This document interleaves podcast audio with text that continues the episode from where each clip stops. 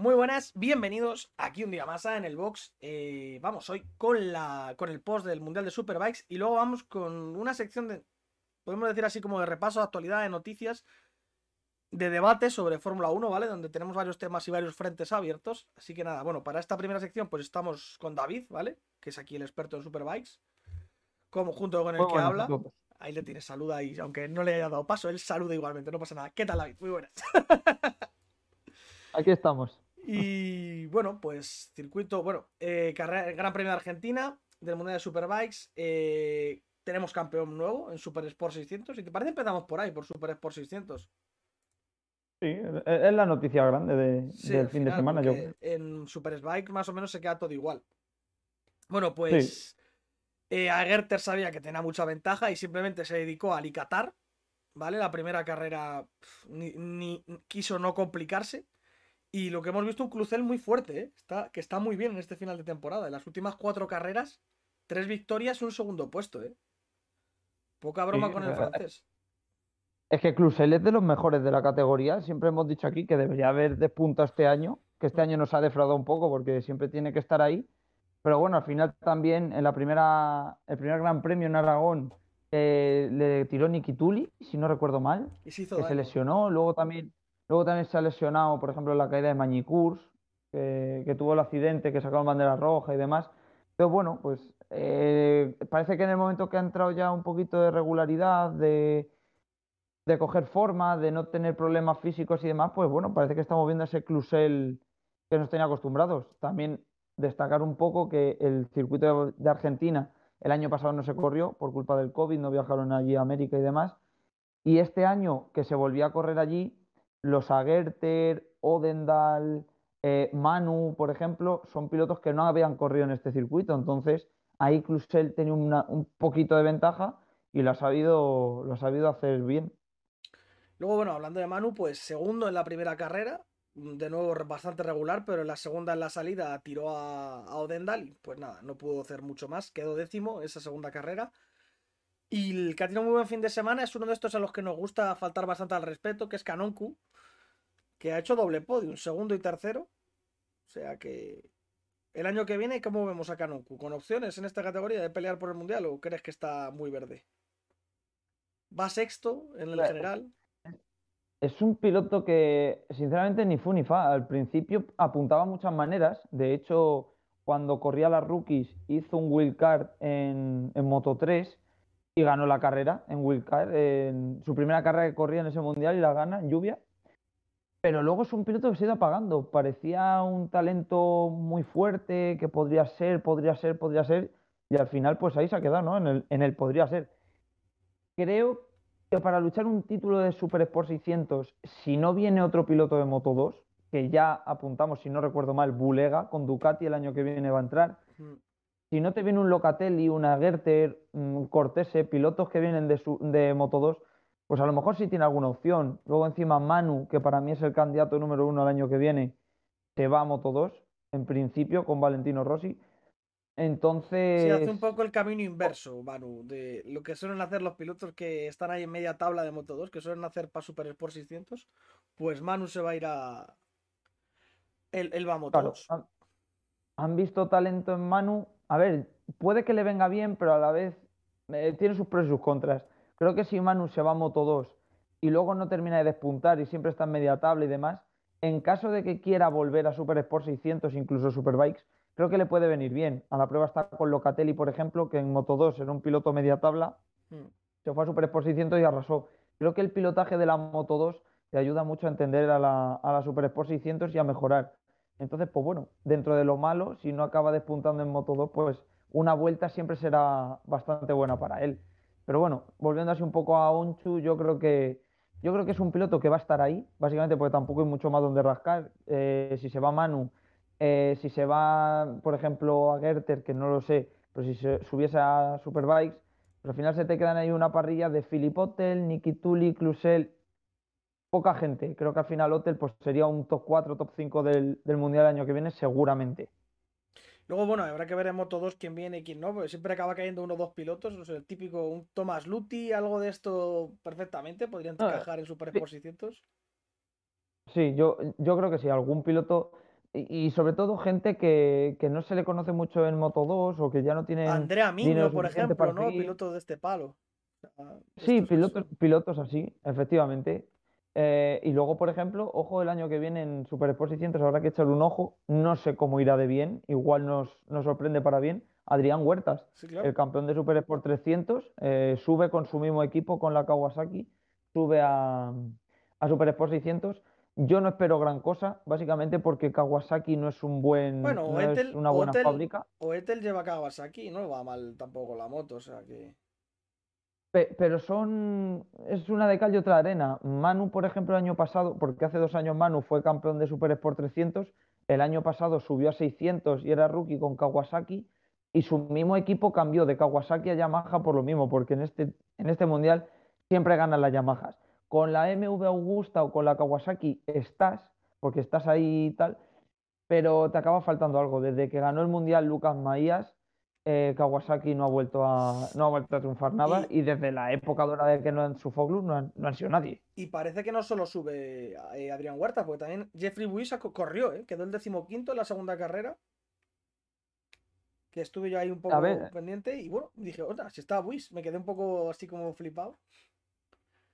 claro, Que no, al final sí, lo que no entiendo es por qué Huertas, por ejemplo, no ha corrido, porque al haber terminado ya el mundial de Super Sport 300, que claro, no carrera, Y Fabricio que se ha retirado, podría haber co- corrido con la moto de Fabricio, que es una Kawasaki. efectivamente, al final alguna plaza y quieras que no, ya te viene bien pues para conocer el circuito, conocer un poco la moto, la categoría, aunque quedes el último, ¿eh? que no, no pasa nada, al final tú estarías de test, estarías haciendo unos test gratis, no entiendo por qué no ha corrido y Jeffrey Buis me parece un acierto que suba, fue campeón el año pasado, no tenía hueco, pues mira, el año que viene a Super Sport 600 y a ver qué tal lo hace el muchacho. Eso es, bueno, y ya pasamos a Super Sport, uy, a Super Sport, a Superbikes, donde Toprak gana la primera carrera con bastante autoridad, ¿no, David? Esta sí que la pudiste ver. Sí, aquí Toprak desde el principio salió y, y puso tierra de por medio, O sea, además la que eh, Redding se, Johnny, calle, Redding se cayese o tuviese el problema que tuvo, al sí, final le de facilitó mucho las cosas. De hecho, es que Scott Redding era el que más ritmo Sí, tenía. De hecho, hizo la pole, si no recuerdo mal. Eh, es que Toprak salió y ya con la caída de, de Scott Redding no tenía rival.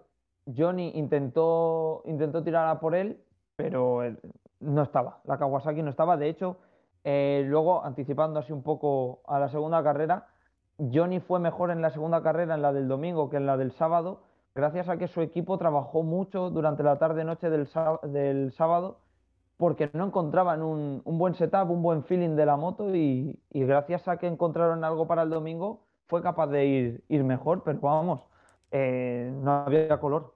Toprak se fue muchísimo. sí, bueno, Toprak se lleva la primera carrera, además con Rey segundo. En la Superpole Race, Redding se mete entre los dos. Entonces Toprak saca más puntos y en la segunda pues es Redding el que gana, Rey segundo y tercero Toprak, que amplía un poquito la distancia y de los 24 que creo que tenía pasa a los 30, Sí, quedando 50, eh, eh, no, 65 en juego, ¿no? Sí, 60 y algo, entre Sesen- 60 y 65, más Sí, 63, no sé si 64, son por ahí anda. 62 o 65, o no sé si son 12 o 15 los que se lleva el que gana la, la Superpole. Eh, Por ahí, así, por ahí anda. así que eso, pues quedando 65, yo- ganando una carrera y si Reign se cae en la primera, sería campeón del mundo Toprak. O sea, Toprak le vale con quedar segundo en todas. O sea, no necesita tampoco mucho más. Y, y menos, Y tercero, queda, yo creo ejemplo, incluso, porque no creo que Rey gane que- las tres, estando Redding por ahí de por medio. Incluso, mm, yo te diría que hasta más, porque quedando cuarto, por ejemplo, creo que en las dos carreras grandes, en la 1 y en la 2, sin Sí. contar la Super Pole Race, eh, quedando cuarto le metería unos 12-13 puntos, que estamos hablando de 24-26, y el primero al cuarto en la Super Pole, en la Super Pole Race le sacará pues muy poco también, porque ahí recordemos que van de uno en uno los puntos. O sea que igual quedando cuarto en las tres le vale, o, o en dos de las tres. Sí, sí, Eh, lo tiene muy fácil. A, a salvo error de caída, rotura de motor o lo que sea, eh, lo tiene tiene, muy fácil. tiene que tener cabeza fría y alicatar los podiums y ya está. Sin- Y que la moto no falle, que eso es lo principal. Eh, Eso, eso es lo primordial. De todas maneras, sí es verdad que Toprak me parece que va muy al límite, se la juega demasiado, Pero pero luego en controla, se le ve no mucho falla. control, tío. Eso es, él no falla. Al final, cuando ha fallado, porque le haya tirado Gerloff, el otro día en Portimao, porque se le rompió el guardabarro, se le metió debajo de la rueda y se fue al suelo, se le rompió el motor en Cataluña, o sea, siempre han sido por cosas ajenas a él. Entonces no, no sé, yo creo que va a estar, va a estar bien. Toprak yo creo que debería llevarse el título, además, para mí merecedor totalmente. Sí, bueno, de todas maneras esto es un poco surrealista porque es que hasta dentro de un mes no se corre la última carrera en Indonesia. Bueno, es que, perdón por cortarte, Sergio, pero es verdad que como queda un mes, eh, hay un factor que no hemos contado que espero que Toprak no sea tan idiota de, de caer en ese error. Pueden coger el COVID. Parece una tontería, ya la vacuna está muy avanzada, hay mucha gente vacunada, etcétera, etcétera, etcétera. Pero si un piloto da positivo, se pierde la carrera. O sea, si Toprak perdiese el título por eso, eh, me parecería para tirarle de las orejas. Así que eso habrá que tenerlo en cuenta también. Estar en casita y con mascarilla. sin salir, sin salir de casa nada más que para entrenar. De entrenamiento a casa y de casa a entrenamiento. Ya está. Eso es. Bueno, y nada, de Álvaro Bautista puedo que decir, quedó décimo por ahí las dos carreras. Rabat sí que estuvo un poquito mejor, pero tampoco nada del otro mundo. Aunque sí que estuvo, para ser el, yo creo que sus mejores resultados. Está, fíjate, a, cuatro puntos de, de Nozane. Ha adelantado a Maías en el Mundial. O sea, ni tan maltito. Y Bautista, pues eso, que ahora se ha visto sobrepasado por Basani, que está acabando muy bien. Y va décimo del Mundial. Y se le ha escapado Gerloff y Alex Lowe. Bautista en la, primera carrera tuvo algún problema. No sé si se fue al suelo o, se rompería o algo. yo, creo, que se quedó fuera en la creo que llegué yo en la vuelta 3 y ya se había caído, o sea que supongo que sería caída, no creo que se le rompiese la moto en tres vueltas. Y, Viñales igual, Viñales tuvo un problema, tuvo que entrar en boxes y ya, no, ya no volvió a salir. Es que Viñales va, eh, solo va delante de Ponsón y por cuatro puntos. Eh. ¿Y por qué Sponsón? ¿Y por qué Sponsón? Es que, y, bueno, y Tati Mercado, yo lo siento mucho, quedó el decimoquinto a la segunda carrera, sacando un puntito, pero son mosqueos de la sensación. Eh, yo me quedé como, pero si quedas ahí siempre. Deja de dar espectáculo. El tati, Mercado hace mucho que no, que no está en las partes delanteras de la parrilla. Está para yo no sé, yo, creo que Argentina ahí tendrá algún patrocinador que ponga mucho dinero. Eh, será mismo estilo que, es, que Pérez en Fórmula 1, eh, cuando, cuando ponía mucho dinero. Ahora, a ver, ahora en Red Bull pues dudo que ponga tanto, pero es algo así, se mantiene por eso. Si no, yo creo que ya no estaría ahí. Mira, Bautista, la primera carrera abandonó y la segunda décimo, tal cual, lo he clavado. que... Y bueno, Rabat quedó el 12 en la segunda y el 11 en la primera. O sea que, bien, ahí por lo menos sacó buenos puntos que al final es importante. Y nada, poquito más de Superbike. Bueno, decir que, no lo hemos dicho, se decidirá todo en Indonesia, circuito que yo no conozco. David, ¿tú lo tienes medio visto? No, es, nuevo. Indonesia es nuevo. Habrá que, cuando se acerque la fecha, que hagamos el post y demás. A ver si se corre, que yo de estos circuitos asiáticos. Sí, igual ahora llegan, cierran Indonesia y dicen, oye, pues vamos a correr en, otra vez. En, en otra vez, o en un circuito de estos, ¿sabes? Porque también puede ser. Pero sí, Indonesia circuito nuevo. Habrá que, estudiarlo un poquito, saber un poco cómo es, para ver a qué moto le puede favorecer más o menos. Sí. Y nada, bueno, se nos ha olvidado, se nos ha olvidado comentar. Eh, vamos a dejar aquí una preguntilla, a ver si la sabéis, sabéis contestarnos. Eh, Aigerter es debutante y campeón del Mundial de Super Sport 600, junto a Locatelli, que lo hizo el año pasado, y Cortese, que lo hizo en 2018. ¿Sabríais decirnos ¿Qué piloto lo hizo en el año 2009? Así que bueno, eso sí. Es el, único que queda de esos. El único que queda. Hay cuatro campeones de Super Sport 600 que han sido debutantes ese año y campeones. Eh, Agerter, Locatelli y Cortese, han sido los últimos años. Y el primero fue en 2009. Para saber si sabréis decirnos quién puede ser ese piloto. No busquéis campeón de Super Sport 600 2009 porque pierde toda la gracia, ¿vale? Y nada más, pues bueno, vamos a pasar ya a Fórmula 1 que no sé si está por ahí ya Ángel. Ángel, buenas, ¿estás por ahí? Hola, buenas. Ahí está, le tenemos aquí activo y vivo como siempre. Y bueno, vamos a empezar, Ángel, y te parece por el calendario. Que no, que es un poco así lo más gordo y lo que se ha anunciado. Bueno, que se ha anunciado esta semana. Sí, a ver, el calendario que, bueno, ya lo hemos visto estos dos últimos años, que, puede variar. Un, un, calendario que tiene muchos asteriscos. Tiene asteriscos Imola, tienes asteriscos Miami, tiene asterisco Montmeló, y ya está, los demás en teoría están. Ah, no, y Estados Unidos y Singapur. y Singapur también. Los demás están. Son porque tienen que renovar el contrato, pero vamos, que si están en el calendario son porque van a renovar el contrato sin problema. Miami, los dos asteriscos que tiene es, diferente porque se supone que como el circuito todavía no está hecho, ahora, ahora voy a dar un puntito aquí en esto, que como el circuito no está hecho, pues se supone que la FIA tiene que revisarlo. Sí, la homologación. Pero si luego te vas, por ejemplo, a Arabia Saudí, que se va a correr este año, no tiene esos asteriscos. La FIA ya, ya lo ha aprobado, está, está aprobadísimo y no está hecho igual, pero bueno. Esto es quien ha puesto más dinero. pero en fin, 23 eh, carreras. Muchas, pocas. Eh, por cierto, 23 carreras arrancando en Bahrein, en el circuito de Sakir, el día 18 de marzo. 23 carreras, Ángel. Muchas, pocas. ¿Cuántas hay este año? Para mí, 21 o 22 hay. Todavía no se sabe si vamos a correr en Brasil, estos sitios. ¿eh? Lo has dicho tú que en Asia los circuitos eh, estornudo uno un poco más fuerte de lo normal y cancelan el, Gran Premio entero, el país entero. En Estados Unidos está más o menos igual, en Sudamérica igual. Pero bueno, que para mí son muchas carreras, no para equipos, por ejemplo, como Ferrari y para Mercedes, equipos así que son grandes, que no tienen problema en hacer dos equipos, que vaya uno a mitad de temporada y otro a mitad de otra temporada, sino para equipos más como Haas, como Williams, que tú imagínate los trabajadores que, no, van a tener vida.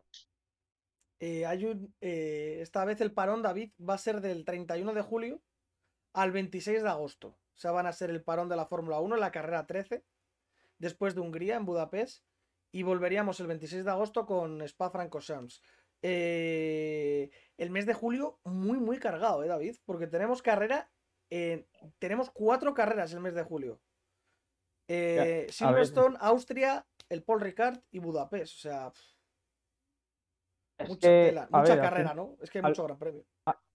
al final, cuando haces un calendario tan apretado, pues te encuentras con estas situaciones, ¿no? Encima, los circuitos que tú has dicho, eh, son exigentes. y demás. no, no, y, ya no es que sean exigentes, es que corres riesgo de que te caiga mucha agua si los corres, por ejemplo, en noviembre. Por ah, poner un ejemplo, ¿no? es, como, es como España. E, España no es lo mismo venir a correr en mayo, junio que es cuando se suelen celebrar, por ejemplo, pues yo que sé, el Gran Premio de Jerez de MotoGP, el Gran Premio de marzo, En marzo que es más fácil eh, que te llueva. efectivamente. Entonces, ¿qué pasa? Que estos circuitos centroeuropeos, pues los sueles correr en verano y, sueles meterle mucha chicha a un mismo mes por lo mismo. Dicho esto, a mí me parece una salvajada, es lo que dice Ángel. Al final, un, un equipo que tenga mucho presupuesto, como puede ser Red Bull, puede ser Ferrari, puede ser Mercedes, pues es lo que dice Ángel, a lo mejor el trabajo de un mecánico que lo hagan dos y unos circuitos vas tú, unos circuitos voy yo y algunos circuitos iremos los dos incluso, ¿no? Eh, yo que sé, por ejemplo en Monza, si Ferrari tiene el doble, pues irán todos, porque les pilla al lado. Pero, es una salvajada, yo pienso, y ya no solo por esa gente, los mismos pilotos. Eh, un piloto, Mick Schumacher, por poner un ejemplo, pues no tiene mujer, no tiene hijos, es joven, eh, tiene muchas ganas porque es rookie a día de hoy, pues lo puedo entender, pero un, yo que sé, un piloto como Vettel, que ya tiene familia, que ya tiene muchos años en la Fórmula 1, que ya lo ha hecho todo, pues al final con un calendario tan grande se queja, porque se ha quejado estas semanas de antes, dice que pierde pierde la esencia la Fórmula 1 con tantas carreras, pues al final corres el riesgo de que gente así te diga, eh, ahí te quedas, porque yo tantas carreras no las voy a correr. De hecho, Alonso yo creo que está muy al límite, yo creo que Alonso hace ya tiempo le hicieron una entrevista y yo creo que más de 23, 24 carreras Alonso no firmaría. Directamente se iría de la Fórmula 1. Pero ¿por qué es eso? Te pasas más tiempo en un avión que en casa. Me parece una locura para los pilotos. Y es que al final es lo que, un poco lo que ha dicho David, al final al tener 23 carreras, eh, perdemos una, parte que ha, que ha dicho él de la esencia, perdemos una parte que es que cuando había 16 carreras, 14 carreras, hacer un cero era como una puñalada en el cuello. Hacer un cero era una putada increíble. Pero ahora con 23 carreras puedes hacer un cero en una que tienes otras 22 carreras para recuperarte. O sea, es que, no sé, yo es que tantas, tantas... A lo mejor 20... Que, muchos, muchos circuitos de los que están puestos en el calendario, que quieres que diga, a mí me sobran. A mí me sobran, por ejemplo, Miami.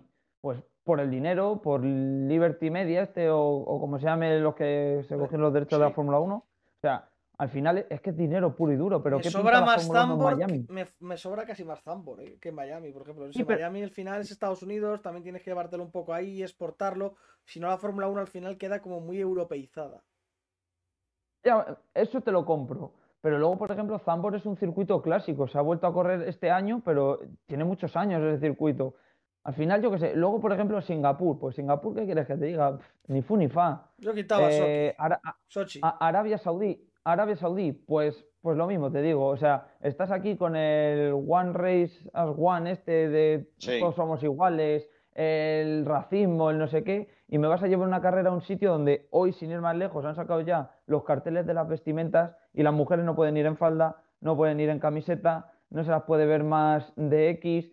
Eh, pues, ¿qué quieres que te diga? Me y que si eres gay, y que si eres gay te ejecutan. o sea, De- exactamente, o sea, yo ahora mismo soy gay y quiero ir allí a ver una carrera y no puedo ir porque me matan directamente. O sea, es que eh, me parece surrealista. Me parece surrealista que luego me vengas antes de las carreras, cuando el himno y todo eso, que se pongan todos delante, primero por el racismo, luego por el de que todos somos iguales y demás, y luego me llevan la carrera allí simplemente porque te han puesto los billetes encima de la mesa. Pues me parece mal. ¿Qué quieres que te diga? Eh, muchas veremos, carreras. veremos al rey emérito probablemente, ¿eh? Sí, es más fácil que vaya allí que al de Montmeló. No, es que está ahí. Por es- por e- no, no, y es que aquí no va a venir. Entonces, aquí tendremos al rey actual y allí al emérito. Entonces, pero es eso, me parece, me parece una tontería, sinceramente, que, que haya circuitos como ese. Y luego otros, pues yo qué sé, pues lo que dices tú, a lo mejor, pues Sochi, pues te sobra. Eh, sí es verdad que se van a ir a San Petersburgo dentro de tal, pero Otro es que todos los países, todos los países quieren estar, eh, todos quieren tener circuitos, todos tal. Al final, algunos, algún- todos no entran. Es que Ya que me has sacado el tema Mira, de- por ejemplo, hay un país muy potente y muy importante en el mundo del motor que no está en el mundial, que es Alemania. O sea, ha Por estado ejemplo. mucho tiempo. Y Alemania tiene el circuito de Nürburgring y tiene el circuito de este, ¿cómo se llama? Ah, se me ha olvidado. Hockenheim, ¿no? Ho- Hocken- Hockenheim. Hockenheim. Hockenheim, que son circuitos, o sea, clásicos que a todo el mundo le gustan. Y está antes, ¿me está diciendo que está antes Qatar? No, no me jodas. Este calendario no, el de 2023. Ah, Y Ale- Alemania, por ejemplo, es que eh, Nürburgring no lo sé, pero el circuito de Hockenheim dijo que dejaba de, de tener gran premio por el dinero. Si, eh, igual me equivoco, ¿eh? No estoy yo muy enterado, pero según tengo oído, Mercedes ayudaba a pagar el canon del circuito de Hockenheim para que se corriera en Alemania. En el momento que Mercedes dijo que dejaba de poner dinero, eh, el, el país dijo que, que no, que era muchísimo dinero y que no lo podía, no lo podía mantener. Y por eso se dejó de correr en Hockenheim. El año, que, el año pasado no se corrió allí. Sí se ofrecieron como, como reservas, como estaba por el tema del COVID y demás, aunque al final no se fue allí, se fue a Nürburgring. Pero, pero lo que dices tú, al final, un circuito, o sea, un país con tanto motor, sobre todo automovilístico, porque en el tema de motos no, solo tienen las BMW, pero en el tema automovilístico, Mercedes, Porsche, BMW, ti- tiene mucha marca buena, pues no entiendo cómo no está, no está en el calendario, la verdad.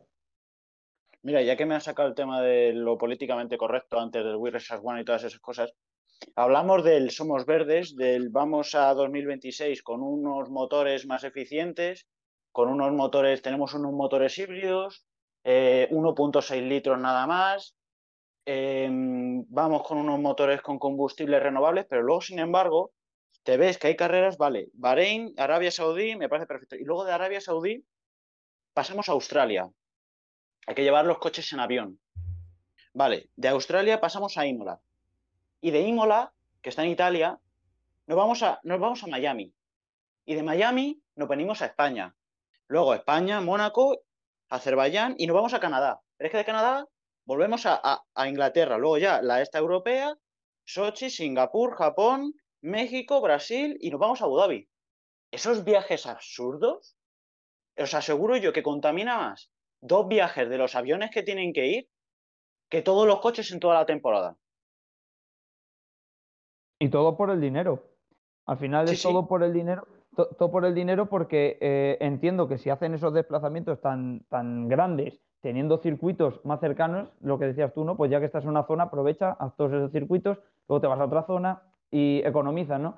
Es todo por calendario, porque los circuitos solo podrán acoger esa carrera en esa fecha.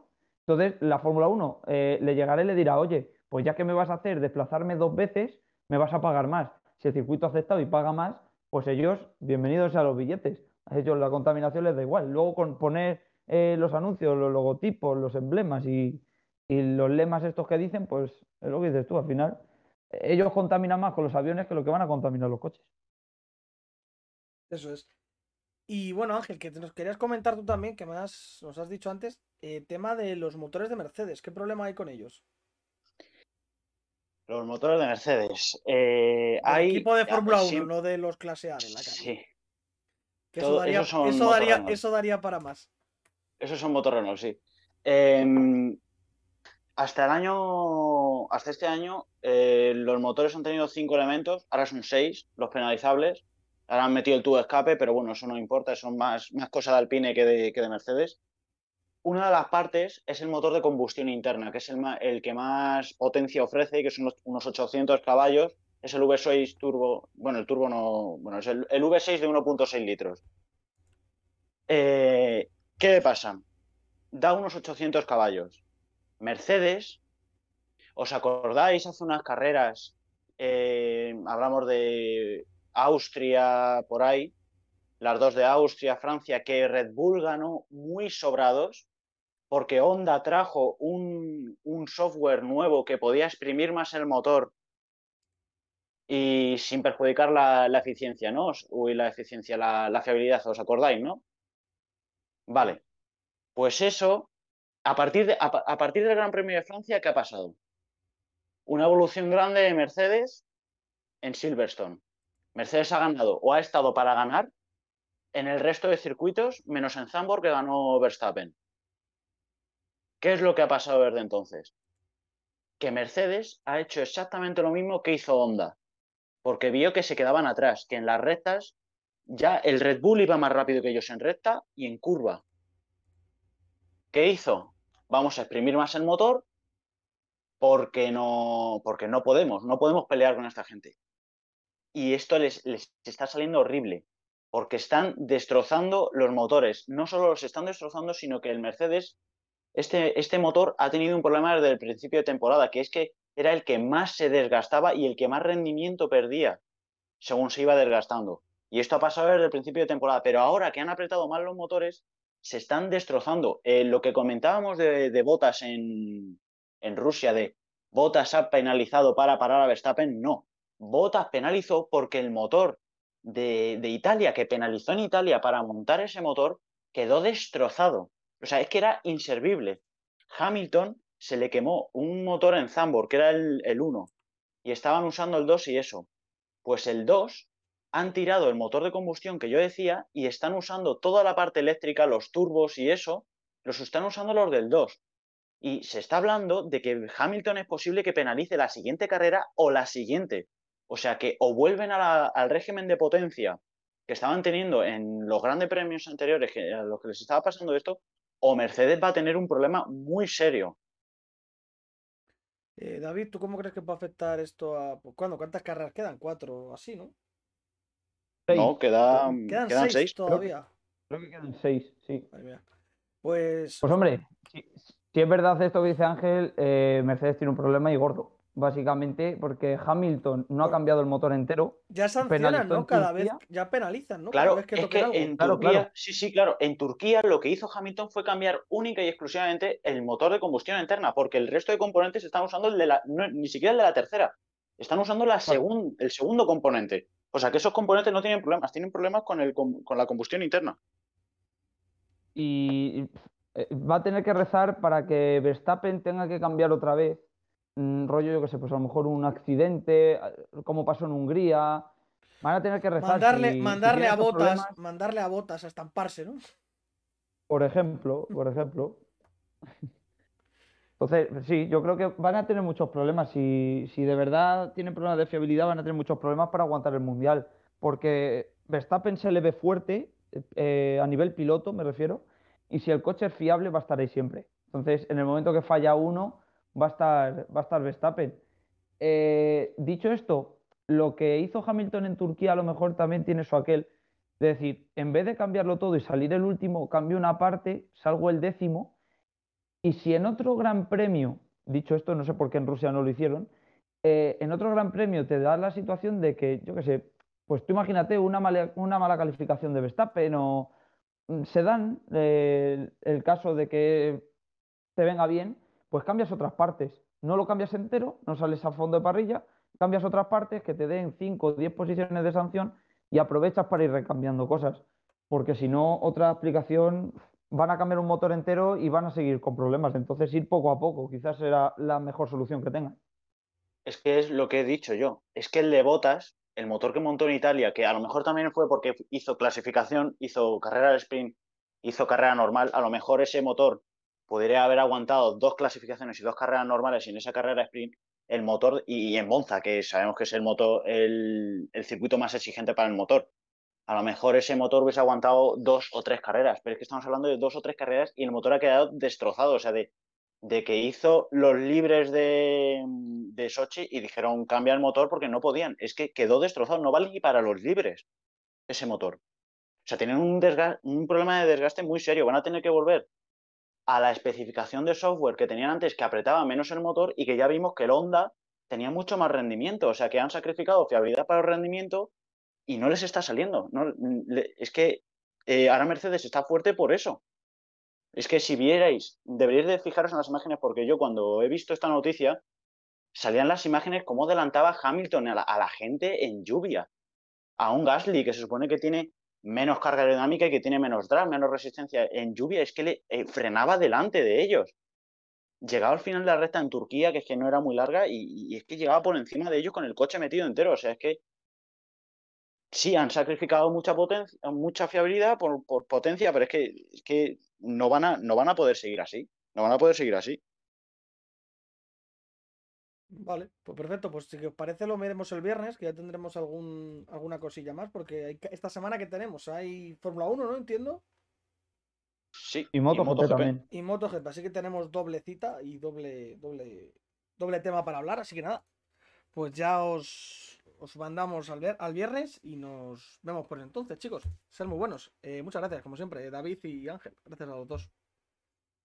Nada, un placer por invitarnos otra vez más. Otra vez más, estás 35 programas, ¿no? Porque este es el 35. Eso es. ¿Te acuerdas? sí, hoy sí, es el 35, porque otro día el 34, entonces el 35 es fácil. Cuando es redondo es fácil. Nada, yo creo que vamos a hacer 50 para terminar la temporada. O sea, va a ser una locura.